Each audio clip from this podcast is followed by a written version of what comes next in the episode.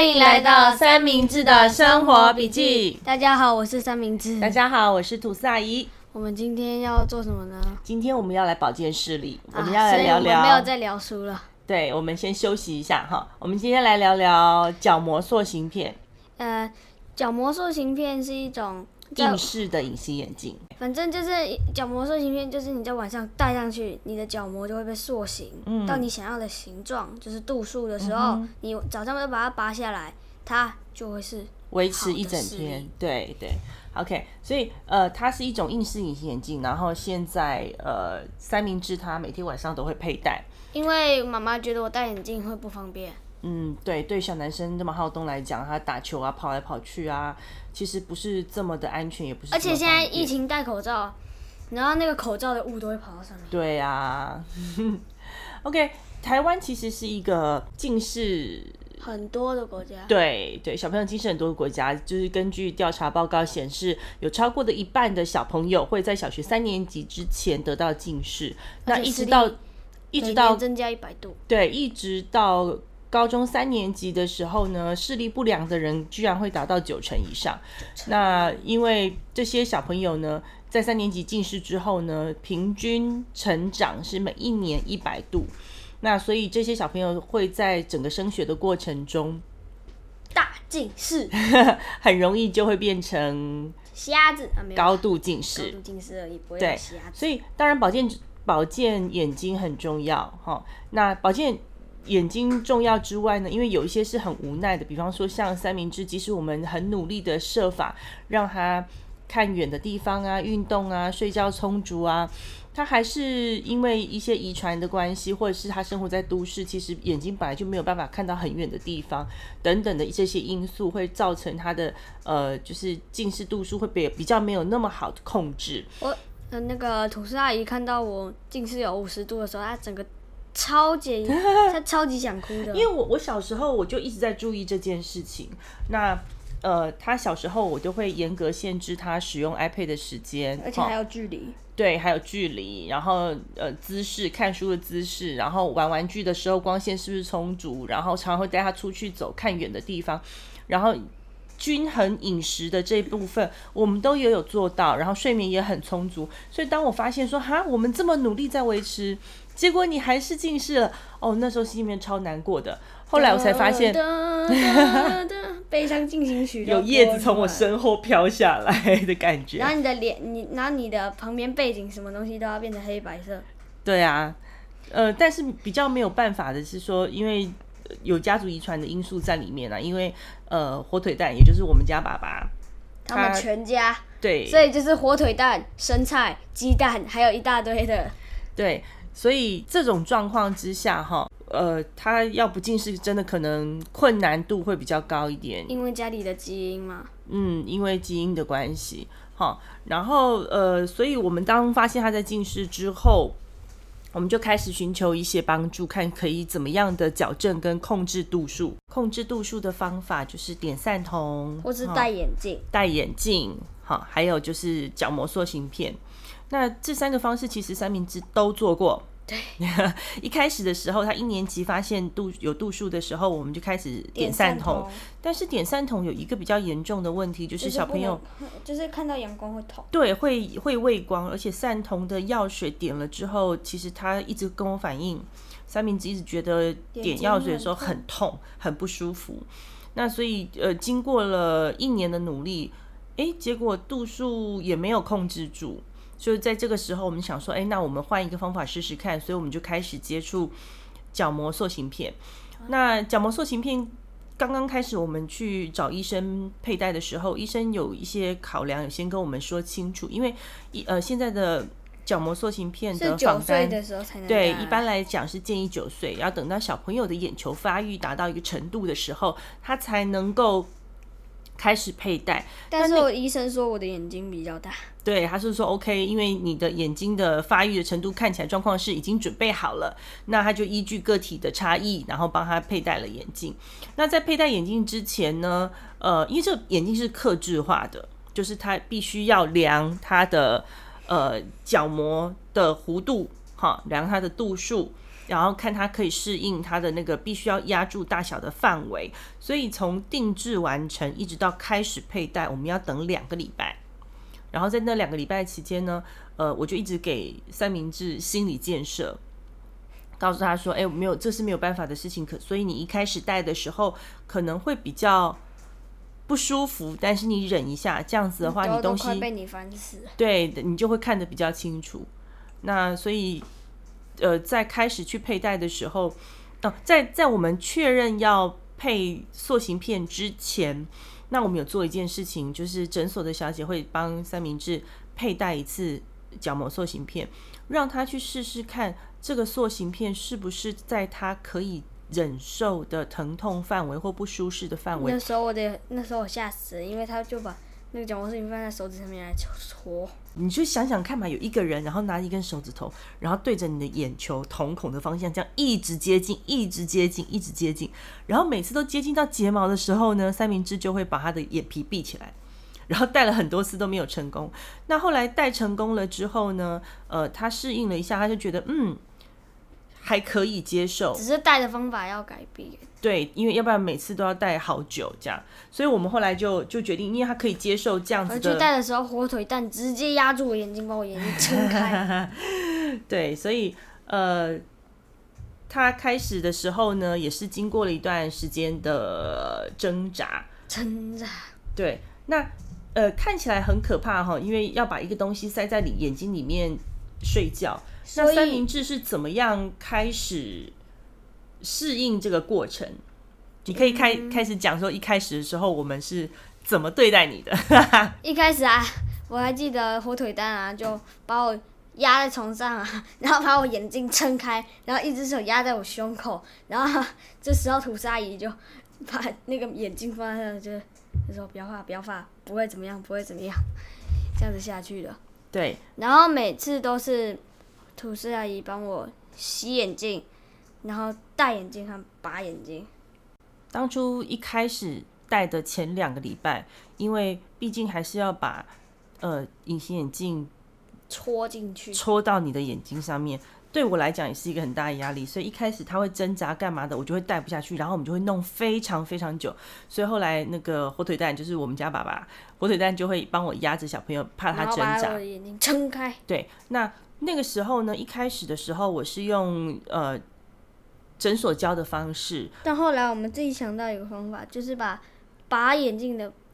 一开始的时候呢，我是用诊所教我的方式，把呃隐形眼镜放在手上，然后用手去搓他的眼睛，那就会造成刚刚我说的那种状况。快要戴到的时候，他眼睛就会强制的闭起来，因为这是人的反射动作，你就是会遇到，对你就是会想想要躲掉这个。如果你不会的话，代表你的。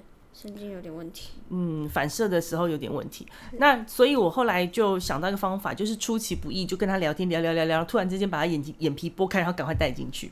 那后来呢，我们有发现一个比较好的方式，就是他会有一个。拔掉的时候会有一个吸盘，那我们后来发现，哎、欸，其实我可以用那个吸盘吸住眼睛，然后塞下去。对，吸到眼镜之后呢，塞到他的眼睛之后，他眼睛就会反射的扎，但他扎的时候，赶快把那个棒棒收起来，那他就会刚好卡在那个位置上面。那我们也就用这样子的方式解决了一开始的恐惧。那他其实后来比较能接受的，并不是手指头，因为手指头必须就是你他的。瞳孔就会活生生看到一只手离他越来越接近，越来越接近。那那个棒棒是有一个角度的，所以他就会看到一个透明跟模糊的东西靠近，可是他就没有那么大的异物感，感觉好像快要戳到他眼睛的那种恐惧，所以就会比较好一点。所以后来我们是用这个方法开始帮他戴戴呃角膜塑形片。那一开始的时候戴上跟拔掉都是由我，好，然后呢，呃，清洗的部分也是由我，因为这个清洗非常重要。如果因为这样造成你的角膜受伤的话，它会是永久性的伤害。所以这点的话，我其实也非常注意，因为呃，吐司阿姨她以前曾经戴隐形眼镜的时候，呃，发生过一点小意外，所以我的眼。眼角膜有受过伤，那我受伤的地方刚好是在瞳孔的正前方。那因为受伤复原之后，它就会产生疤痕组织。那那个疤痕组织呢，会有个厚度，所以会造成说我眼睛看的时候，总是有一块地方看起来是比较不清楚的。那这样子的不清楚是没有办法透过角膜塑形片改进的，不止角膜塑形片，也没有办法在配眼镜的时候去做修正。所以角膜的呃健康是非常非常重要的。所以一开始的时候我就很注重在于角膜塑形片的清洁的方面。对。那接下来，对我们刚刚有提到嘛，就是三明治一开始都不是自己清洗，因为镜片非常贵，好，就是这八千块，没有没有，这是不见了之后才八千块，一开始更贵。那一开始的时候呢，一方面是因为我担心它洗不干净，另外一方面是因为它的价格很高，所以呢，清洗的事情都是由我来处理。那当然，这件事情不可能永远都由我在帮他做这件事情。我们还是要慢慢的训练到他，让他可以自己拔、自己洗，然后自己戴上。那我的做法呢，就是采用渐进式的，就是在三明治戴大概半年了之后，那因为周末的时候我都会想睡久一点，所以我就告诉三明治说，如果你要先起床的话，你就自记得自己把隐形眼镜拔下来，放在盒子里面。那三明治有时候比较早起来，他想看书、看想玩啊、干嘛的，那他就会先起床，他就会把隐形眼镜拔下来放在盒子里面，然后等我起床之后，我再帮他做清洗。那所以第一个阶段是让他自己把隐形眼镜拔下来，那第二个阶段呢，就是想办法要让呃三明治自己戴眼镜。那这个训练的过程呢，有比较久一点点，因为一开始叫他拿个东西往自己的眼睛戳。然后要是时候要找到适当的时机，把那个棒棒取下来，是需要一点手部的技巧的。所以那个时候一开始的时候，三明治也练了一阵子。为什么在那个时候呢，会有这个需求说啊，三明治要赶快自己学会带跟拔？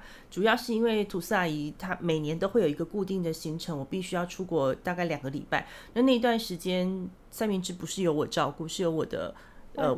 对，是由三明治的外婆，我的妈妈帮我忙照顾的。那那个时候呢，因为呃，我自己做这件事情的时候，我都适应了那么久，更何况是我妈妈是一个老人家，你要叫一个老人家，然后拿个棒棒往往孙子的眼睛戳，对他来讲困难度更高。所以后来呃，我就在我出国之前，需要出国之前，然后训练好三明治自己带跟自己拔，然后再由外婆来帮忙清洗干净。那时候发生了一件意外，所以我需要用到眼镜。就是有买到眼镜，然后就是以防万一。但对，那那件意外等一下再讲。对，我们等一下会再讲，就是他戴瞳孔塑形片有一些比较麻烦的事情。很多人觉得说，哎，那我是不是戴一戴，我以后眼睛度数就会变成没有度数，然后我以后就是就算我不用戴也会好？其实不是的，它其实只是暂时把你的角膜的弧度压下去而已，跟眼镜一样。对，那它其实是必须要每天佩戴的，它才会有矫正你视力的效果。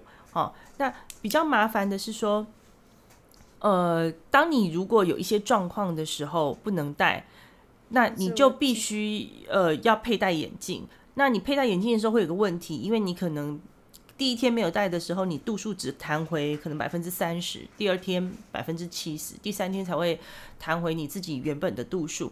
所以你佩戴的眼镜，如果你是偶尔戴，比方说我今天眼睛不舒服啊，所以我今天没有办法戴塑形片，那我明天就要戴眼镜上学。诶，那那时候你的度数要配几度？好，这个部分呢，你就要寻求专业的眼科医生的协助，然后佩戴一个。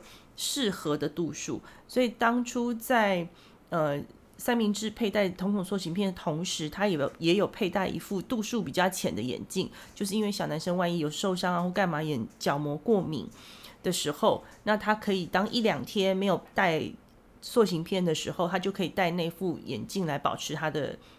视线的清晰度，那个眼镜可以当墨镜。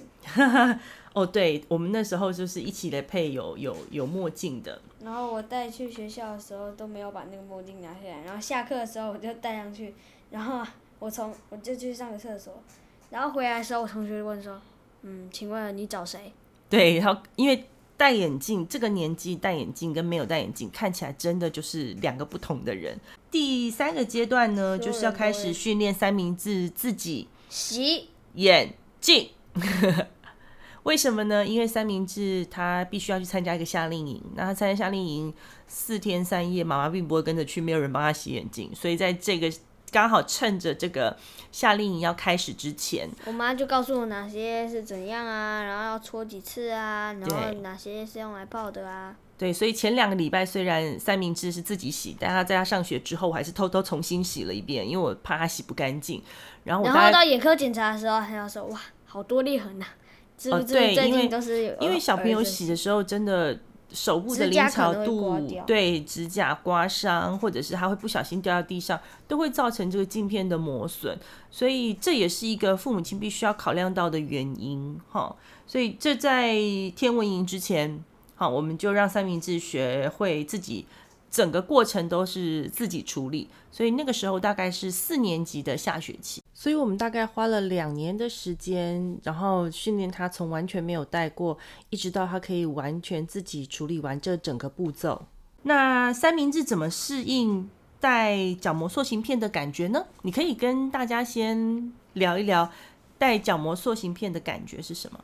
那你就就是。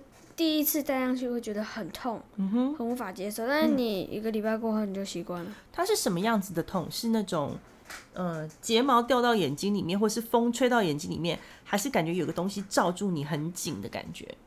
都有，都是吗？都有。那你有没有曾经？因为医生当时候有告诉过我们，有一个状况，就是如果小朋友晚上睡觉的时候快速动眼期，或者是翻滚啊，然后或者是揉眼睛的话。他就塑形片位置就会跑掉。你有没有曾经遇到塑形片位置跑掉的状况？有，很痛，很痛。那半夜会痛起来吗？还是第二天早上才会发现？直接痛起来。直接痛醒来。那痛起来之后，你做了什么事？把它拔掉啊，然后洗一洗，然后再带回去啊。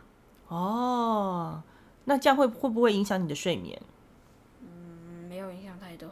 那你大概，你大概从戴眼镜到现在发生过几次？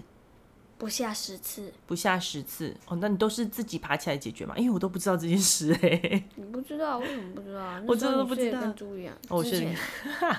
之前是 跟猪一样。那在戴塑形片的过程中啊，有没有什么有趣的事情可以跟大家分享？有一次啊，妈妈就在帮帮，就很晚了，然后她就说：“快点戴好眼镜，我去上个厕所。上完厕所我就帮你洗。”然后啊。她就去上厕所，然后我啊在那边说啊啊啊什么？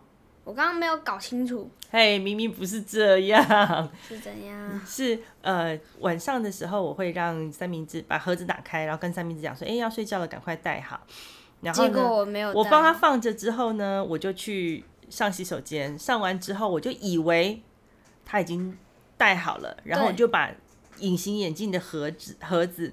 包含隐形眼镜，直接，因为我我自己没有戴眼镜的状况下，我也看不到里面到底有没有东西。然后我就把它直接整个盒子，然后倒到水槽里面，然后把盒子洗干净之后放回桌上的时候，三明治才跟我讲说：“啊，你刚刚做什么？我还没戴耶。”然后啊，妈妈这时候，然后这是吐司阿姨啊，就直接把水果拆下来说：“Oh no！” 对呀，我的一万六。然后把它拆下来看，哦、oh, no，不要！然后我就想说，下水道吃掉了我隐形眼镜，什么都不见了。对，然后那时候我们还很努力想说要把下水道拆掉，结果嗯冲的很干净，什么都没有。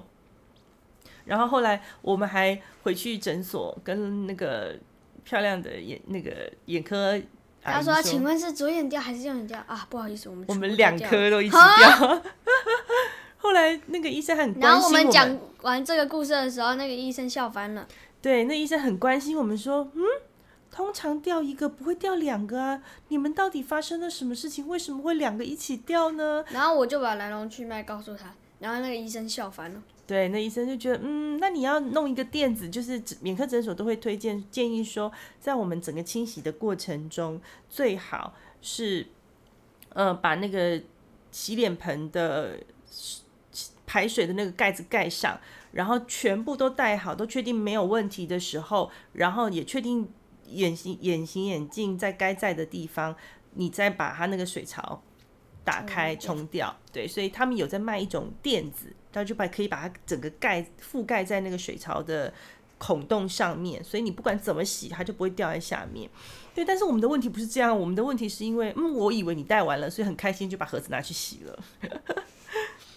对啊，还有什么？所以我们才会买了眼镜。对，所以嗯，就是这就是下水掉吃的下水道吃掉了角膜塑形片的事件。哦，还有一次啊，我冲走了，其实不止角膜塑形片，我还冲走了那个把眼镜拔下来那个棒子。对，那个棒子。那时候妈妈快气死了。上呃，这件这个故事是这样子的，就是有一次我们呃在。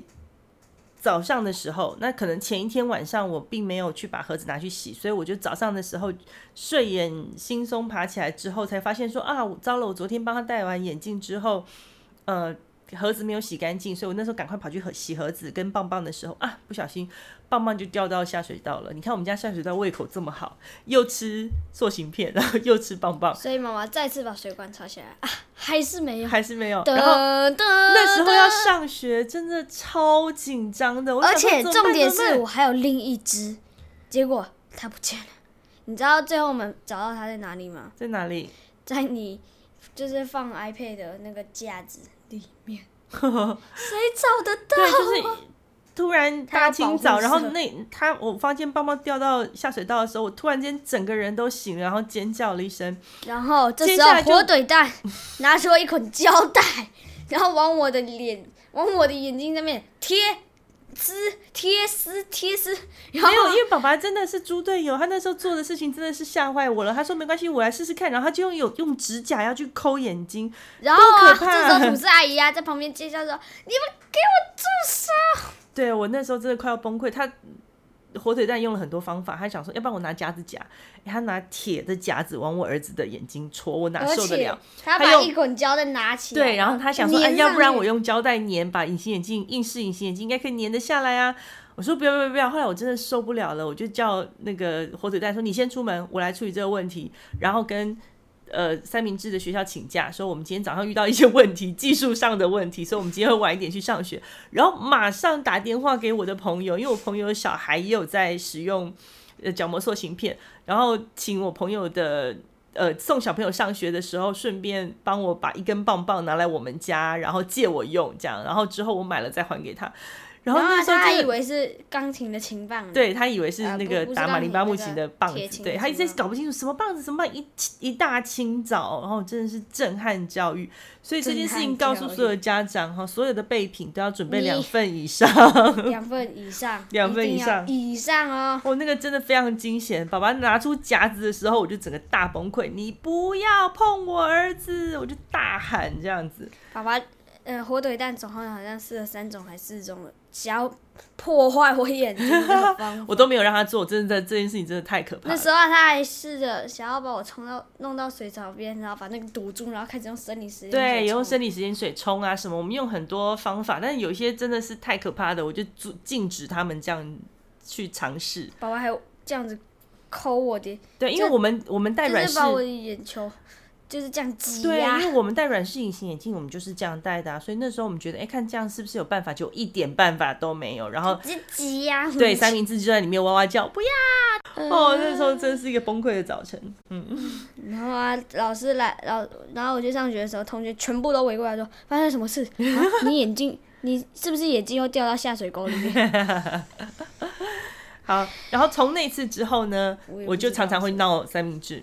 有时候帮他戴眼镜啊，或者是拔眼镜的时候啊，或者洗眼镜的时候啊，我就会突然啊一声，然后，然后我每次都会被吓到，每次怎么了？怎么了？怎么了？对，然后他就会很紧张，说糟了，这一次是什么东西掉了？然后后来他发现我是闹着他玩的，他就很生气。就从此之后，每一次回去那个诊所回诊，然后就看看他角膜有没有状况啊。的时候，或者是镜片是不是很干净的时候，每次我都会跟医生告状。对，每次要跟医生告状。每次医生问他说：“哎、欸，那最近状况还好吗？有没有什么不适应的状况？”不好吗？骗我！他一直说啊，然后我很急忙的冲到前去，然后他就一张嬉皮笑脸的，然后嬉皮笑脸的一张摆着一张脸。对啦，但这也不能玩太多次，会疲乏掉。不过这件事情告诉我们，因为我我放孩放羊的孩子，一开始的时候，结果真的脱掉了，我就不理你。一开始的时候，我们呃就没有在洗手台操作这件事情。我们拿了一个小盆子放在三明治的呃床旁边，然后整个冲洗的过程，我们都会在那个盆子完成，然后确认说，哎，都 OK 了，然后我们就会再把那个盆子的水拿去倒掉，然后把盆子跟跟那个棒棒还有隐形眼镜的盒子把它洗干净。那这个话就可以避免在你操作上面不小心的时候，它掉下来就不知道掉哪里去。但是呢，因为三明治自己带的时候，他其实没有办法掌握得很好，有时候吸盘的吸力不够啊，或者是他手没有弄好。他有时候洗一洗还是会把它掉地上，那掉地上之后呢，就会开始出现那个威力在哪里的状况，就是 我们要在一大片的木头地板上面找一个透明的跟你的指甲差不多大小的一个塑形片，然后我们会打光啊，然后会喷水啊，各式各样的方式都。然后我们就开始定奖金啊，没有了。对，我们定奖金。可以找出 威力的就可以发送奖金，没有没有了。对啊，因为因为我们每次都会很很紧张，因为我。很怕就一踩，对，那时候我们第一句话大家都会讲说不要动，不要动，对，大家都不要动，然后我们就开始身上就是旁边对，因为他常常常都会粘在自己的身上，然后就是开始从自己的肩膀开始往下排，摸摸摸摸摸到地板。然后再看看看看在在哪里。不过三明治的听力很好，因为他都会告诉我说我没有听到他掉到地板的声音，所以我们就会开始往他身上的衣服找。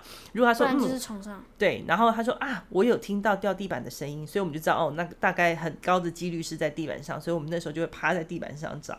也有也总不可能就是角膜这里面从高处掉下去，然后弹起来。不会不会不会，对对对。如果真的可以这样子的话，他早就碎掉了。对，那你戴的过程中。有出现破掉或裂开的状况吗？没有，没有哈。对，因为我们家状况都还蛮稳定的。因为如果有的话，那要怎么办？那就赶快要换呐！而且我们要带你去眼科医生去确认，说碎屑有没有掉在眼睛里面。那三明治在戴佩戴的这三年多时间里面，你有没有觉得什么不方便的地方，或是戴塑形片的缺点？有啊，缺点就是如果你眼睛有受伤，你就不能戴。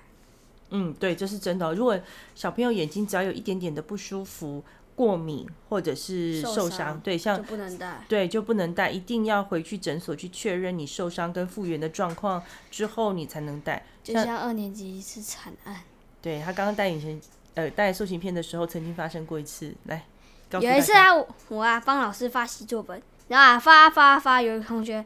爆冲过来，然后就说哪个是我的，哪个是我，就开始翻。然后他找到他的时候就往上抽，然后啊，我的左右眼整个直接被刮一条。嗯哼。然后这时候啊，我眼泪一大堆涌出来。嗯哼。然后啊，发现我的那个瞳孔被刮到。不是瞳孔，角膜。角膜。那个时候，呃，他受伤的位置刚好是在呃塑形片会带到的地方。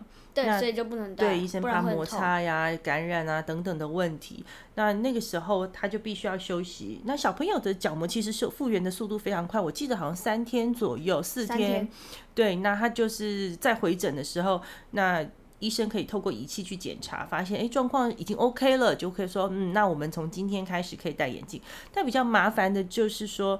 在中间他没有戴塑形片的这几天，那他的度数就会弹回去，所以那几天他就是戴眼镜上学的。对，还有三明治他有过敏的体质，所以他的眼睛有有时候偶尔会有一点点痒或红，好像会想要抓。那他只要开始抓的时候呢，我就会在白天拔掉眼镜之后。跟戴上眼镜之前，各帮我点那个抗过敏的药物，然后让他的眼睛比较舒服，然后佩戴起来也会比较安全，也比较干净。诶，佩戴角膜塑形片是佩戴一片之后就可以一直用用到他长大吗？其实不是的，不是，原则上是一年到两一年半到两年就会换一次镜片，不然就是搞不好一些意外，那些镜片碎掉或者有刮伤，对，或者是下水道吃 掉了。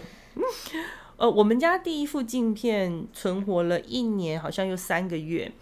然后那时候掉下水道之后，我好难过。然后我就问医生说：“嗯，我们这种状况算是呃很早就回来找你买第二副镜片的吗？”然后医生笑笑说：“其实你们算是还好啦，就是大部分的人都会有掉一片的经验，你们比较特殊的是掉两片。”他说：“其实你们一年半，嗯。”正常状况一年半到两年之间就就可能会有换掉的需求，所以我们就趁那个时候，然后再去配了新的年度的呃塑形片。那因为小朋友的眼球会随着他成长而长大，所以他的那个角膜的弧度啊，各方面度数啊都会有改变。都要配一个新的。对对对，所以，所以一戴上去的时候还是很痛。对，所以我比较安慰的是说，哦没有那么痛。哦，正好是我们上次两片都掉掉在下水槽的那个时间点，刚好是差不多离距离他要换镜片的时间好像只剩下几个月，我就心里面稍微好一点，我想说好吧，那 就当做是。就当做是提早换镜片这样。那每一年暑假的时候呢，呃，医生会安排一段时间，有两个两个礼拜的时间呢，让小朋友完全不要戴塑形片。那这个目的是为了要去确认说你的，的裸视视力，对，你在没有矫正的状况之下，你的度数有没有增加，他才知道说，那你的近视的矫正跟控制的怎么样？那是不是呃？戴了角膜塑形片之后，度数就再也不会增加了呢？不是，嗯嗯，很遗憾，并不是。因为我们从带到现在嘛，三年的时间，然后它还是有增加。不过，呃，好消息就是说，它增加的速度没有像以前这么的快。那我是希望说，可以尽量让它在青春期之前维持在两百度以下，因为。呃，听说青春期，因为家族有一些高度近视的人，他们的经验来看是说，青春期之后很容易，呃，可能睡眠啊压力也大啊，然后或者是读书的时间比较长，他有可能会一年就翻一倍，所以我希望他可以维持在两百度以下，然后未来他在度数成长的时候，才不会变成一下子就跳到高度近视去了。一次增加一倍真的是很夸张，很可怕，很可怕哈。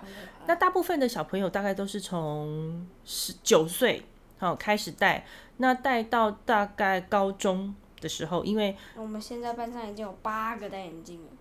对啊，那那角膜塑形片它有这个时间限制，其实并不是因为长大了就不能戴，而是它的要戴到角膜塑形片有这个效果。他最少要需要六个小时的睡眠时间。那很多人上了大学之后，他的睡眠时间比较不固定，对，他熬夜后睡不满六个小时，那他的眼角膜就会弹回去，那他戴起来的效果就没有那么好。所以我是目前的规划是希望三明治可以戴到高中毕业。好，那之后呢，我就我就问医生说，那之后的。矫正跟医疗的建议，他就说，如果等小朋友成年之后，让他可以自己去选择戴软式的隐形眼镜，好，或者是说去做镭射矫正。那当然，他也可以选择继续戴，因为呃，医生他说他也有成年人的病人。好，那戴，可是年纪越小呢，角膜塑形片的效果越好，所以原则上医生是不会建议成年人戴角膜塑形片。那除了是因为成年了之后角膜弹回去速度比较快，除了这个原因之外呢，还有一个原因就是因为成年人他的睡眠时间是比较不固定的，而且呢，他也比较不像小朋友眼睛闭了就可以放心的去睡，有有些大人会眼睛闭了之后想想嗯。手机再拿起来划一下，所以通常呃大人戴角膜塑形片的比较少，像火腿蛋的，就是早上很早起来。对啊，所以睡眠时间如果不到六个小时的话，它没有这个效果。可是你又不能确定它弹回来的度数是多少，会造成你佩戴眼镜上面的困难。所以很多人在这个时候就会选择戴隐形眼镜，或者是戴眼镜，或者是对戴眼镜，或者是点散瞳。点散瞳在那个时候已经没有用了，或者是直接去做镭射矫正手术。到目前为止呢，三明治一共尝试了三种不同的视力矫正方式，有点散瞳，还有戴眼镜跟角膜塑形片。那目前为止，你比较喜欢哪一个？角膜塑形片。为什么？戴眼镜好丑，然后点散瞳好痛。可是角膜塑形片也会痛啊，但是没有那么痛，会习惯对不对？就好了。而且戴眼镜真的很麻烦哦，就是你戴眼镜，你跑步的时候不好，现在疫情戴口罩也不好，你戴口罩那整个烟都跑上去。对啊，会有雾气。而且你点散瞳的时候，像我很很常下去跑的人，看到阳光，呃，眼睛瞎了啊，没有了。对，他们真的有同学是戴着墨镜上课，超酷的。对，老师也是会允许这样，因为他知道有很多小朋友都点散瞳。嗯，你们班有？我还看到我们班上有一个人眼睛是可以左右分开的。哦，就是它是为了遮阳的效果吗？不是，他就为了比较方便好戴，他就可以直接哦，打开从旁边打开之后，然后戴上去关起来。你们班有二十二个、二十五个同学？二十七个。二十七个同学，那有八个人戴眼镜，那有点散瞳，两个点散瞳。角膜塑形片好像只有我，只有你一个。哦，那你们状况已经比台北市其他的小学好很多了。嗯，可能只是我们班比较好。嗯，对，我们班比较差，搞不好就是所有戴眼镜的几乎都到我们班。对啊，所以即使所以并不是戴了角膜塑形片之后，它的度数就不会再增加。所以我们平常在维持三明治的写功课的时候的姿势、光线充足、睡眠充足，然后跟饮食，习惯对均衡，跟假日的时候我们会尽量带他出去走走走走啊，去打打球啊，这件事是做的非常好。对，我们还是很努力的在维持啦，就是希望可以让他度数增长的慢一点，尤其是我们家有这个高度近视的遗传的基因在。嗯嗯，所以呢，希望今天的这一集呢，可以让你们知道视力是多么重要。对，而且有戴角膜塑形片的小心，不要冲到下水道。我们家下水道应该吃饱了，希望从此之后，但别人家下水道应该还没吃饱。我希望，嗯，这一集呢，可以对于一些呃小朋友需要矫正度数的家长一些参考哦。就是小朋友到底面对角膜塑形片会不会害怕，会不会痛，然后能不能习惯？大概大概多大的时候有办法负起照顾自己角膜塑形片的这个责任？对，责任。那这些呢，希望可以作为这些爸爸妈妈们的参考。也可以消除一些小朋友们的恐惧。那我们这集就差不多到这边，我们下次再见，拜拜。